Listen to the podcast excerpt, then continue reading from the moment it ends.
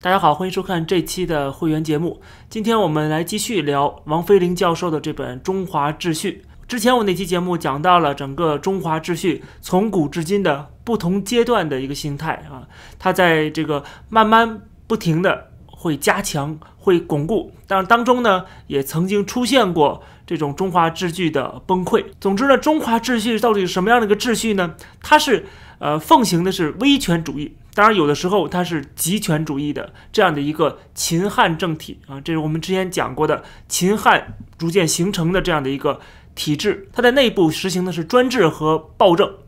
但外部呢，它会进行征服和大一统。而这个大一统指的就是统一整个已知世界啊，就是它只要能够力所能及的范围，它都要实行大一统。从秦国大一统消灭这六个国家之后啊，就可以看得出来，这个秦汉政体就慢慢形成了。它有个什么特点呢？就是只要是有啊其他的平等的主权政体和它共存，或者说人民会对啊不同的制度有不同的选择权的话，并且这样的一个体制需要跟其他国家做任何的比较和竞争的话，那么这个所谓的。大帝国它就会惶惶不可终日啊，就不可能会有真正的和平跟稳定，因为它惧怕任何的竞争，惧怕任何的共存。所以说，我们可以看到这个政体，它对内镇压，对外扩张，而且它不会允许任何的其他的跟它平起平坐的任何的这个国家或者政体存在啊，它一定要消灭对方，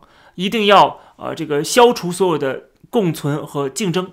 啊，这样的话它才能够安稳。啊，这个政体才能够安稳，这个国家这个最高的领导层才会高枕无忧。否则的话，他惶惶不可终日，总觉得有外部势力要颠覆自己，总觉得内部也有势力要推翻自己。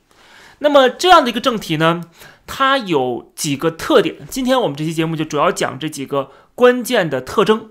那么其中第一个特征就是要总体性。什么叫总体性呢？就是它对内。不管对内对外，实际上都是要实行全面垄断的。就是这种专制体制之下，它一定会有国家垄断，比如说经济命脉的垄断，像矿产呐、铸币呀、盐铁业呀、瓷器呀、酒类、烟草啊等等等等，还有就是各类重要的商业活动，像金融不能对外开放的啊，像贸易啊，这个都是要国家控制的。所以它这种政体是以国家垄断作为一个支柱的。同样的这种垄断呢，除了经济以外，还有政治啊，不用说了。那么除了政治经济，还有延伸到了文化、教育等领域啊，都是进行国家垄断的。比如说对整个国家的人民的信仰啊、宗教的控制，对言论的审查等等等等，这是第一个特点啊，总体性。第二个特点是普世性，就是它的这种大一统的模式，成为了一种普世价值啊，就是说呃，成为一种道德规范。就是所有人都必须相信这个，这是绝对的真理。正所谓的汉贼不两立，啊，王爷不偏安。什么叫王爷不偏安呢？就是你不可能只管一块儿，我一定要称霸整个的已知世界。啊，这种大一统的思想是根深蒂固的。今天的中国人也都普遍拥有这种大一统思想，对吧？某某某地方是我们神圣不可分割的什么领土之类的啊。那么这种大一统实际上它就是要消除所有的竞争，啊，要消除所有的对立思想。就是领土啊，人民的思想啊，经济啊，政治啊，文化啊，教育，全部都是由这个中央集权的这个体制来加以控制的啊，它是绝对不能允许有不同的思想的出现，有对立的思想，有对立的这种啊不同的呃竞争啊，这种是不可不允许出现的。但是这种消除竞争的手段，实际上最后还是受到了西方文明的冲击，不管是从草原文明来的这些游牧民族也好，还是从这个海上来的。欧洲的这个文明也好，最终实际上都打破了这样大一统的这个迷梦。所以，我们如果去看过去的中国历史，几千年来真正的能够实行有效中央集权统治的时间，不超过百分之六十，也大概是百分之五十七左右。也就是说，将近百分之五十，也就是一将近一半的时间是没有有效的大一统的统治的。但是，这种思想却成为了一个道德的准则，变成了这个土地上的人民的。一个追求的目标和大家认为的不可避免的命运和宿命，啊，就是说，要不然就是成就大一统，要不然就是我们现在处在啊在走向大一统的路上，永远是这个有这个目标啊！不管这个目标要实现过程是多么的血腥，要杀多少人，要死多少人都不在乎。当然，这种大一统还伴随着就是政治上大一统啊，伴随着这个中央集权的体制，这种官本位的体制。那么，这个中华秩序的第三个特点就叫多重性。这个多重性怎么解释呢？就是中国人是有一种，呃，可以说是精神分裂的一种现象。就是一方面呢，他们都非常羡慕那些。拥有权力的人啊，为什么很多人崇拜这些君王？而这些君王都是杀人不眨眼的，但是中国人却非常崇拜他们，原因就是因为他们拥有权力啊，他们有至高无上的权力，哪怕他们是暴君。所以说，中国人就特别崇拜拥有权力的人。啊，因为大家都想成为那样的人，但实际上又实现不了。当然了，实现得了的是那种乱世当中啊，很多人也能实现。和一个时代里边有出现很多暴君，也有这样的情况啊。但是就是中国人实际上这是普遍的一个啊，从心底的一个啊，它是一个心态吧。就是想成为暴君，或者羡慕暴君所可以呃颐指气使，可以随意挥舞这个权力大棒啊，想让谁死让谁死，你看谁不顺眼就可以把他干掉啊，这种可以肆意行事的这样的一个权利，是中国人非常崇拜、非常羡慕的。同时呢，大家又认为自己只不过是这个韭菜啊，只不过是奴隶，又认可现在自己的命运，认为我们都是奴隶，我们都是奴才，我们就应该认啊。皇帝让我们死，我就不得不死。我们不能够反叛，不能够反对这种啊这至高无上的权利啊。所以说，这是一种矛盾的心态。然后另外一个特点呢，就是控制欲，就是这个国家啊，一定是从上到下的有一种强烈的控制欲，它是高度依赖对人民的集中控制的，否则的话，这个中华秩序是玩不转的。比如说，呃，历史上的这个户籍的制度，包括今天还有这个户籍制度啊，过去的这个保甲的制度啊，连坐的制度啊，就是全面对你进行控制，就从你的思想到你的行为啊，这个从上到下是有控制的，就像提线木偶一样啊，中国人都是木偶被牵着走啊，这就是鲁迅所谓的这个打开历史书啊，里面全都是写满两个字儿吃人。这个历史上是没有任何的权利和规矩是皇权不能撼动的。皇帝可以说一不二，哪怕是有一些内部规矩，但这内部规矩也经常会被一些所谓的暴君啊，或者是一些啊这个皇上给破坏。私人财产是随时可以被没收的，没有任何私人财产的。如果出现任何的不顺从啊，任何的跟皇上、跟这个党中央有分歧，你都会受到惩罚。比如说在明代，你要做生意的话，你要拿出利润的至少百分之四十。你要交给朝廷和贿赂这些官员，否则的话，你这个生意是做不下去的啊。这个只是无数案例之一啊。我今天还是再重复一下我之前讲的话，就是我这期节目里边讲的内容有很多数据和资料的支撑啊。大家如果感兴趣，直接看这本书，我就不把这些案例都讲出来了，我只是把这个重点的内容讲一下。然后第五个特点是它的虚伪性和它的欺骗性。就是从古至今一直以来，这个朝廷是想方设法的说一套做一套啊，并且欺骗普通的人民。我们知道秦汉政体一个最大特点是外儒内法，对吧？就是内核是通过法家的这种呃集权统治啊，这种呃高压政策的，但是外边用了儒家做了一个包装，所以这导致的是中华文明充斥的是相互的矛盾啊，表里不一的那些内容啊，并且呢，他试图去掩盖跟合理化。法家的手段，所以说他必须要通过造假啊，必须要通过喊口号啊，各种这个儒家的口号喊出来，好像这个国家是多么的关心人民啊，这个士大夫啊，多么的先天下之忧而忧，后天下之乐而乐。虽然不排除有一些呃士大夫真的相信，但实际上不能否认啊，这个体制的特点。它还是一个法家的一个核心，表面上讲一套儒家道德，每个人都要读这个四书五经，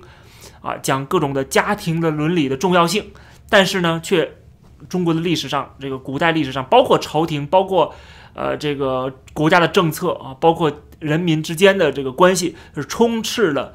各种各样的欺骗、屠杀啊，甚至是比如说这个凌迟处死，对吧？满门抄斩，这都是有啊。这个跟儒家的思想是完全背离的，但是两个完全对立的东西啊，共存在这个世界上。如果这个国家是真的这么重视所谓的孝，怎么会有连坐制度？怎么会有满门抄斩呢？对不对？所以后来这个严复说过一句话，叫做“华风之弊，八字尽之，始于作伪，终于无耻”。嗯，这个是讲的是中华的这个风气啊，华风之弊啊，这些弊病啊问题，八字尽之，八个字就全部可以解读了，就是始于作伪，终于无耻啊。一开始是这个完全是假造的啊，是一个假招子，真正让我们看到的。是非常的无耻啊，这就是典型的一个虚伪性和欺骗性。另外第六个特点呢，就是它的有效性，就是它的这个统治某种程度上是可以产生效果的，哎，是有效的。但是啊，我们要强调一点，就是它的这个里边的有形成本跟无形成本特别特别高。比如我们看到古代的这些朝代，税收、徭役都很繁重。而且呢，它的整个帝国的官僚体系啊，这个官僚体系是普遍的低效和无能，而且充斥了腐败。不管是哪个朝代都一样啊。地方上的各种的小衙役啊、小官吏可以对人民进行各种各样的盘剥啊，而这种盘剥呢，并不在这个官方的历史上记录啊，这些都是。地方的一些历史，而且都是啊，这个人民的血泪史，很多东西都是被掩盖的，我们没有看到的。即使看到的这些资料，也能显示出这个政治的呃黑暗，显示这个社会的不公。而且更不要说中华秩序，实际上就是一个最大的特点，就是周期性，每过几十年就一定会发生大的饥荒、战乱和这个底层的反叛啊，就这种啊斗争。大规模的人口灭绝，这种情况在中国历史上是屡见不鲜的。除此以外，中华秩序压制了科学的这个技术的创新，而且我们知道，在某些朝代会出现大量的这个地方的黑帮啊、帮会、宗教组织。为什么会出现这些组织呢？特别是明清时代啊，明清出现这种社团、这种会党的存在，这就表明了实际上这个帝国秩序。在某些方面，比如说在财产的保护、在维护社会的秩序、在这个寻求司法公正等需要方面，它的效率是非常低下的。但是另外一方面，它的同化能力却非常的强。就是你只要接受了这个中华秩序啊，成为这个呃秩序当中的一环，掉入这个染缸之后，你就被染了啊！不可能是出淤泥而不染，很难的。本身你保持的是非常善良、非常正直、非常勇武啊，这些非常好的优点啊，有勇气。到了这个染缸里边，到了这个秩序里边啊，时间一长被同化啊，就变得腐败、低效，然后虚伪啊，等等等等。但是某种程度上是有一个特例的，就是伊斯兰教，那就是这个穆斯林他们的反同化能力相对来说是最强的，啊，所以他们是最抱团的，他们的这个文化、他们的传承能够持续到今天。当然了，今天也会被强烈的打压啊，就是因为他的反同化能力比较强，他的这个。呃，人跟人的纽带这个关系比较强。最后一个特征是什么呢？是它的持久性。这个中华秩序几千年来啊，它是一直非常持久的，特别有意思。在每次的崩溃之后啊，它有一个复兴。而这个复兴之后呢，它并没有反思过去为什么会崩溃，而是反而加强了、增强了这个秩序啊，导致下一次的崩溃更加的惨烈。这个是它的一个很大的特点。比如说这个中华秩序的。最高峰，它的巅峰时期就是满清。大家都知道，满清倒台的时候，整个国家啊是陷入一片的混乱黑暗。所以说，到了满清帝国啊，是这个中华秩序的一个集大成者。顾炎武说：“天下兴亡，匹夫有责。”他指的是什么？是应该摒弃过去的这种帝国思想啊，帝国臣民的思想，应该是认为这个国家兴亡是跟我有关系的。啊，是人民应该当家做主的啊！我们是这个国家的主人，是天下的主人，我们才是啊这个最根本的。但是呢，被扭曲了，扭曲成什么呢？扭曲成包括今天的政府也把它扭曲成了说天下兴亡，人人有责，就好像人人都应该无条件的去支持这个现有的政权，变成这个了，变成爱国主义教育了啊！实际上并不是这样，这个顾炎武讲这个话，实际上是为了让人民能够肩负起。天下兴亡的责任啊，但是最后变成了你们要无条件支持这个政权啊，现有的这政权。那么这个目的是什么呢？就是维要维持这个中华秩序更加的持久。呃其实说白了就是统治精英他想继续的去奴役人民，去享受他千秋万世的特权，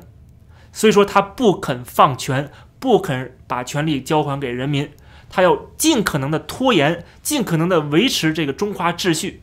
并且给他增强啊加强这个中华秩序。当然，最后倒台的时候会更加的悲惨，但是他至少他自己是会享受这样的特权的啊。这就是为什么没有人会反思上一个朝代为什么会垮台，垮台之后为什么会出现这么惨烈的状况。下一个呃这个政权他想的是如何的，当然是。避免之前一个政权的垮台，但是他想的是如何在加强中央集权。其实他加强中央集权只是在短期内可以防止崩溃，但是时间一长了之后，最后还是会崩溃啊！因为他这体制没有变，他没有把权力下放给人民，人民并没有当家做主啊！只有一个民主政体，才不太可能会出现这种。从上到下的崩溃，因为权力并不在最高层，而是在底层。但是，即使是这些人拥有了特权，他们是特权阶层啊，享受这个专制，但是他们从根本上讲，他们本人本身也是缺少尊严的，也是没有自由的，他们也得不到公正的对待啊。他们即使是做大官了啊，做了一品大员、二品大员，也没有安全感啊，随时他们是伴君如伴虎的，哪怕是皇上、皇帝本人。也一样悲催啊！我们去看一下历史，从秦国一直到大清，这里边有两百零九位皇帝，他们的平均寿命是比普通人还少十年以上的。就是我们去统计的话，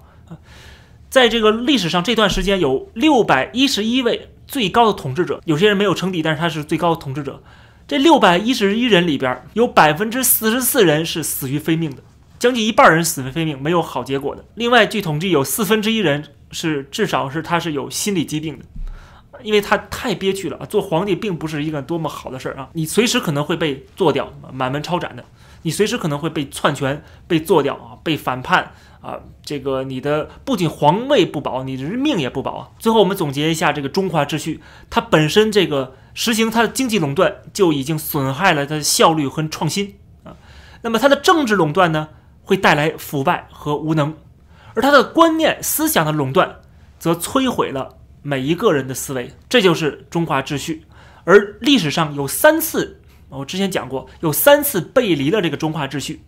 而这三次恰恰就是中国历史上最辉煌的时代，一个就是先秦时期，第二个就是宋帝国啊，这是我之前专门这期节目讲的，我就不重复了。第三个就是清帝国垮台之后啊，就是西方文明进入到中国。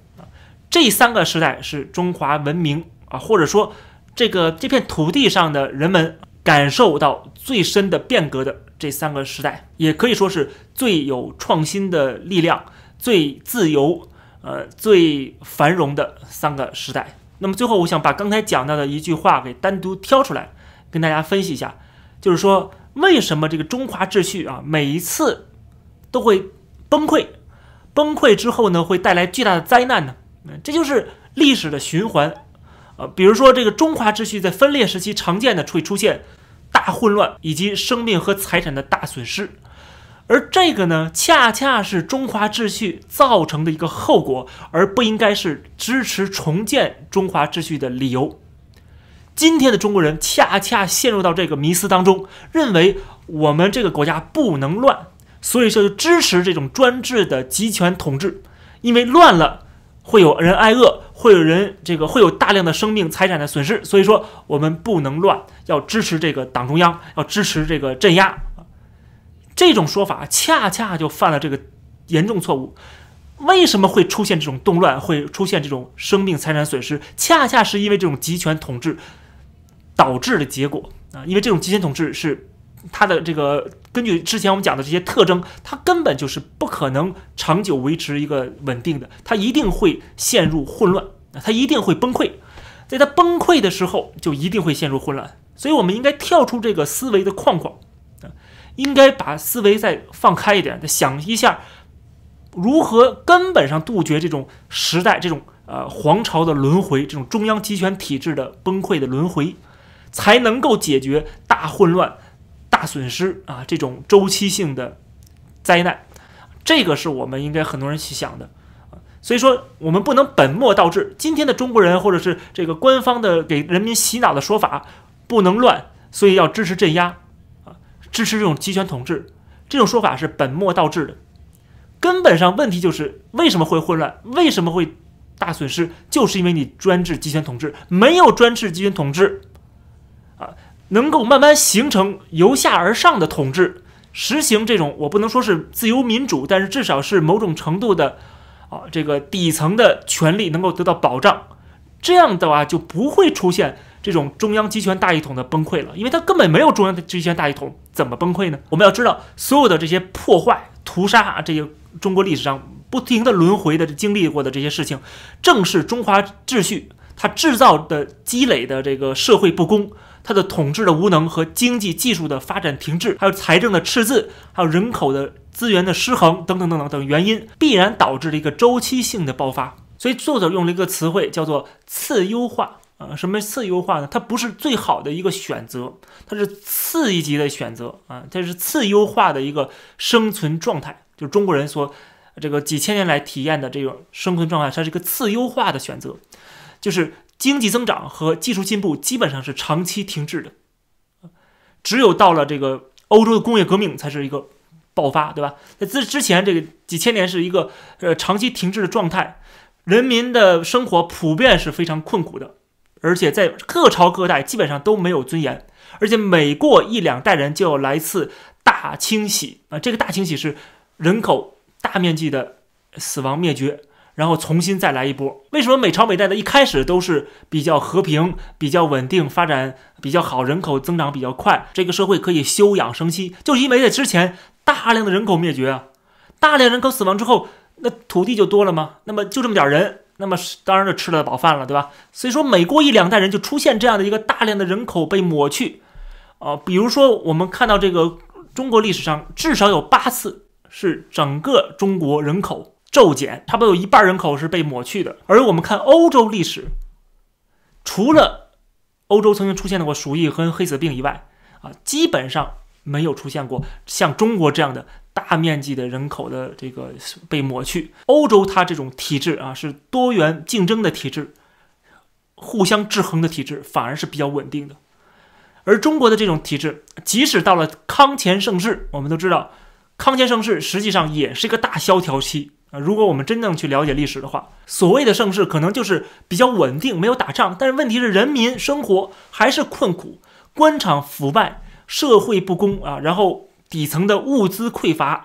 普遍贫穷啊，甚至在康乾盛世也出现了很多地方出现人吃人的行为。这个就是康乾盛世，这就是所谓的中国历史上最辉煌的时期，就这样。而这种所谓的盛世，它的大前提是什么呢？它的前提是人口增长，把人口增长当做一个盛世的一个标准，这个本身就是有问题的。因为人不是牲口，人是需要他的生活要充实。他的这个生活的这个满意度要提高，他要有幸福感，而且能够挖掘人的潜力啊，民间的这个不管是科学技术啊，还是民间的智慧的潜力，只有在多元文化的一个环境下，多方制衡的这样的一个体系下，互相竞争的情况下，才能激发出人们的这个创造力跟潜力，而不是这种长期的大萧条或者是所谓的盛世。所以作者说，实际上满清帝国是这个中华秩序的一个集大成者，它是反制、反人权，呃，然后自我孤立，对吧？他跟这个外界是孤立的状态，不愿意跟外界有任何的交往，对人民的身心控制达到了顶峰，而且对历史的伪造也是空前的啊，可以说空前的虚伪。四库全书。大家都知道烧了多少本书，对吧？销毁了多少个民间的著作。所以说，作者讲的这段话，我特意抄下来。呃，我觉得说的非常好，叫做“中华秩序的本质不过是为统治者跟极少数精英提供最大的权利和财富，永久性的将绝大多数人锁定为仅仅是在生存繁殖而已。维持这个体制稳定本身，已经超越了对个体的生命的尊重啊。”啊，超越了正义感，超越了效率和创新的价值，这个是作者的一个原话，就是我们应该了解，人不是牲口，人不是说越多越好啊，就是繁殖力很强的就证明这是盛世啊，并不是这样，而是我们应该知道，人的生命生命权应该得到尊重，我们应该强调的不是人多人少的问题，不是吃饱饭的问题，而是正义、效率。和创新的这三样的价值，这个才是我们应该强调的。如果正义、效率和创新这三个价值能够促进的话，就不可能出现什么饿死人的现象了，对不对？所以说，如果我们了解这一点，了解这个中华秩序的形成过程的话，我们就知道，在大清帝国灭亡的时候，实际上就是中华秩序崩溃的时候。后来当然出现了非常惨烈的一个太平天国的运动啊，大量的人口的呃这个伤亡，但是这个中华秩序的崩溃却带来了西方的文明的大量的输入，呃，然后是这个人们开始生活的更加的。进就进入近代化了，实际上，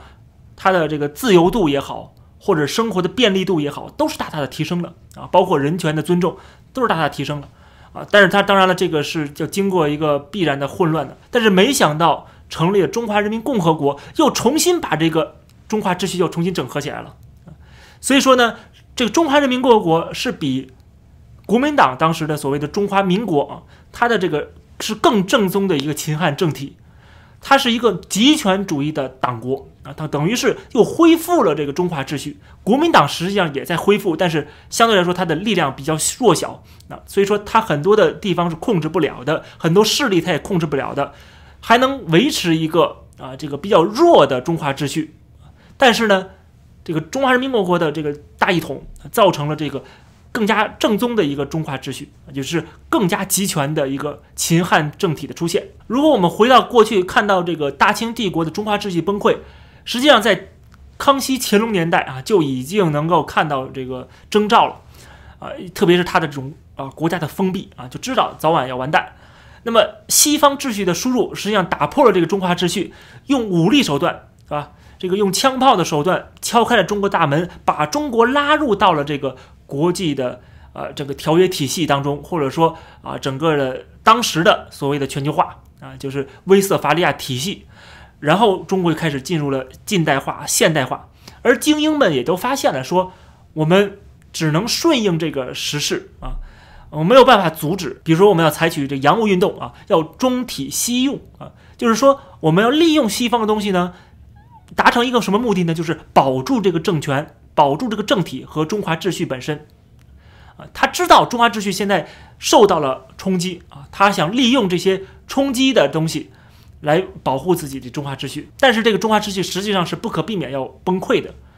但是会有一些挣扎，比如说义和团的出现，对吧？那么崩溃之后，实际上中国进入这个繁盛的时期啊，飞速的发展进步。呃，比如说，作者特意讲到了这个租界，西方国家在中国的设立的一些租界，实际上是促进了中国的社会进步和发展的。还有就是后来的北洋政府、南京国民政府都取得了非常多的进步，在经济上面、科技上面、教育上面、文化上面、人权上面、法治上面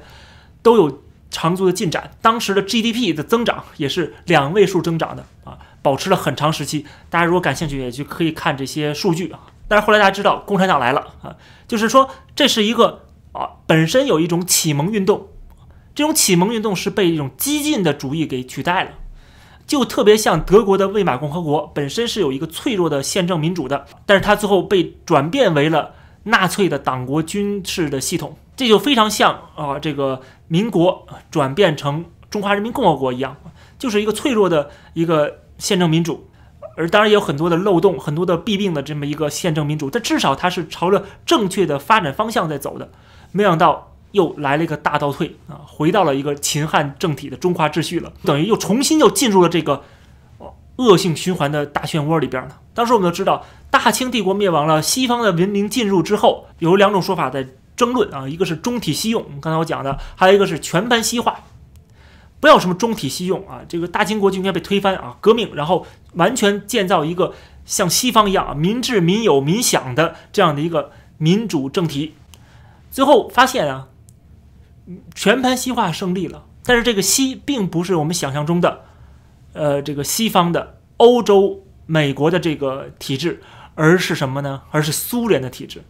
它是全盘西化了，但是它变成了苏联了，苏联。大量的苏联的力量可以说势力大量的进入到中国，控制了国民党，控制了共产党，然后对共产党是巨额资助，大家都知道吧？呃，当然这个共产党自己也搞了一些鸦片贸易啊，然后打土豪分田地，对吧？打土豪分田地也是很典型，就是非法剥夺他人的资产嘛，啊，没有什么个人资产资产保护没有。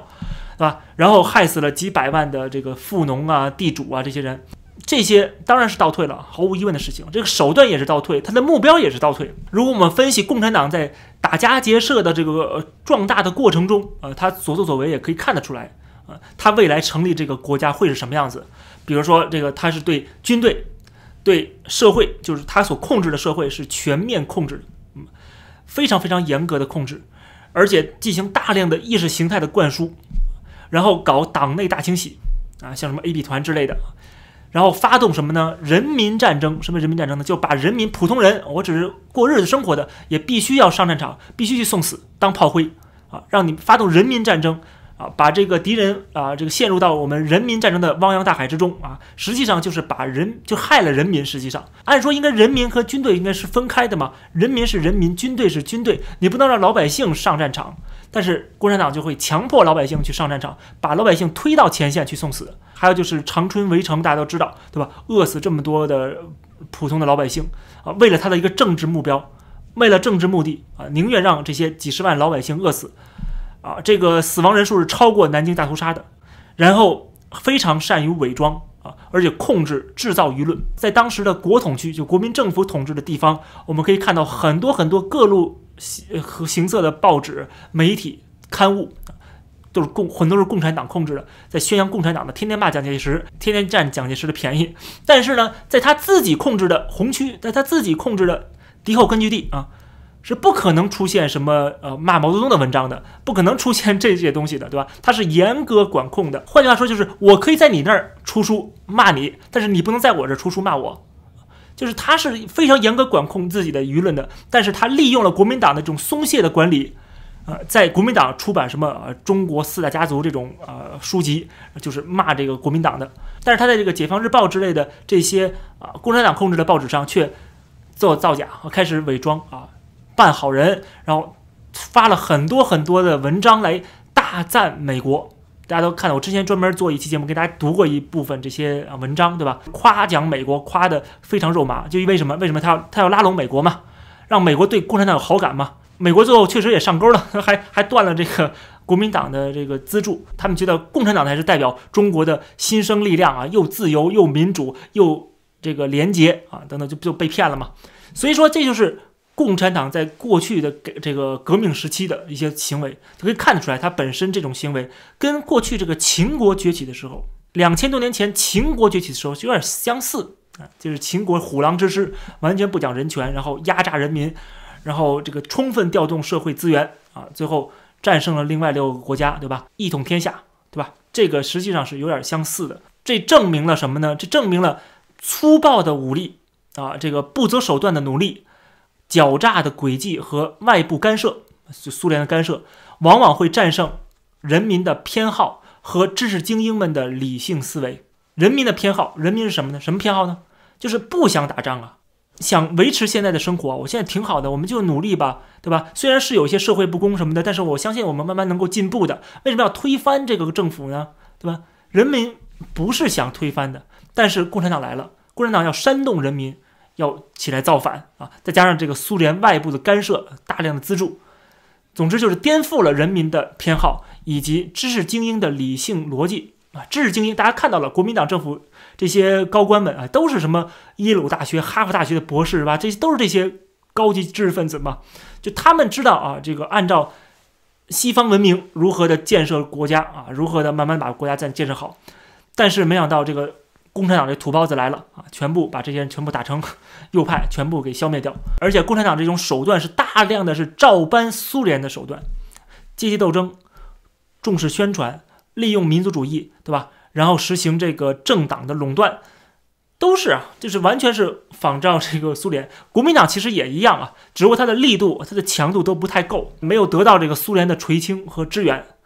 最后还是这个苏联选择了共产党。总之，这个秦汉政体的中华秩序，在共产党的手下，在苏联的干涉之下，又重新复兴了，使得中国好不容易啊进入到这个一个新的模式，或者说一个可能会有不同的选择的这一个方向，又回到了过去几千年来的往复循环当中。那么，所谓的中共的伟大胜利啊，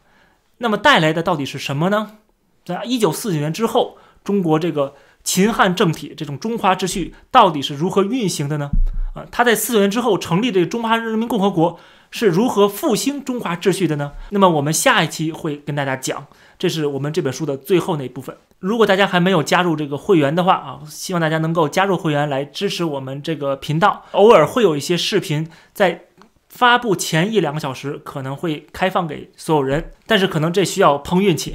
啊，你需要点击这个铃铛按钮来订阅这个频道啊，这个打开提醒的功能。呃，但是没有看到的话也没有办法，因为这个会员节目还是以会员为主的，主要是给会员来观看的。如果大家感兴趣，可以加入会员支持我们，谢谢大家，我们下期节目再见。